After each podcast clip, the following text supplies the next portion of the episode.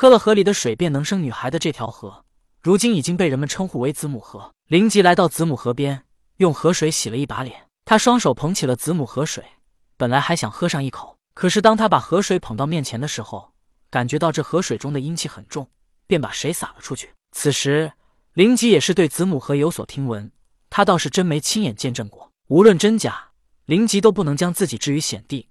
而且他也确实感受到子母河河水里阴气很重。他作为一个男人，喝下阴气很重的河水，就算不会像传闻中那样生孩子，但是对他的身体也绝没什么好处。只不过灵吉此时很奇怪，他都这么毫无防备，对一切毫不在意的来河边洗脸，这么好的机会，黄毛雕鼠为何还不出手呢？黄毛雕鼠倒是非常想出手，可是他也同样感受到河水里阴气很重，便忍住了出手的冲动。黄毛雕鼠没有出手。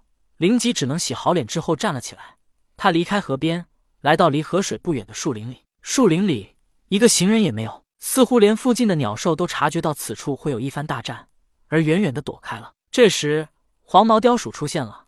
它一出现就直接现出了本体雕鼠的形态。黄毛雕鼠速度很快，灵吉故作惊慌问道：“你是哪来的妖怪？为何要对我出手？”黄毛雕鼠并没有自我介绍的想法，他只要能打败灵吉就足够了。在同等境界下。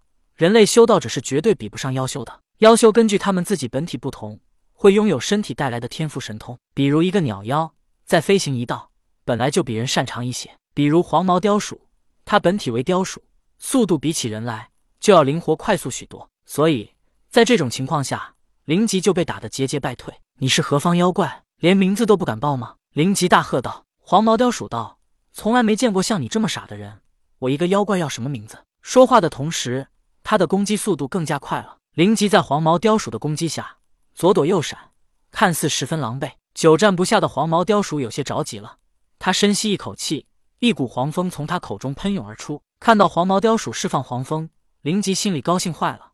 他的定风珠本来就是定风的，他还在想用什么方法能释放出定风珠给多宝道人看到，没想到这黄毛雕鼠马上就给他送来了机会。灵吉不屑的一笑，道：“原来还是一个会释放黄风的妖怪。”想到这里。灵吉祭出定风珠，定风珠散发耀眼光芒，进入了黄蜂之中。定风珠克制黄蜂，定风珠散发出耀眼的光芒，仿佛太阳的光芒一般。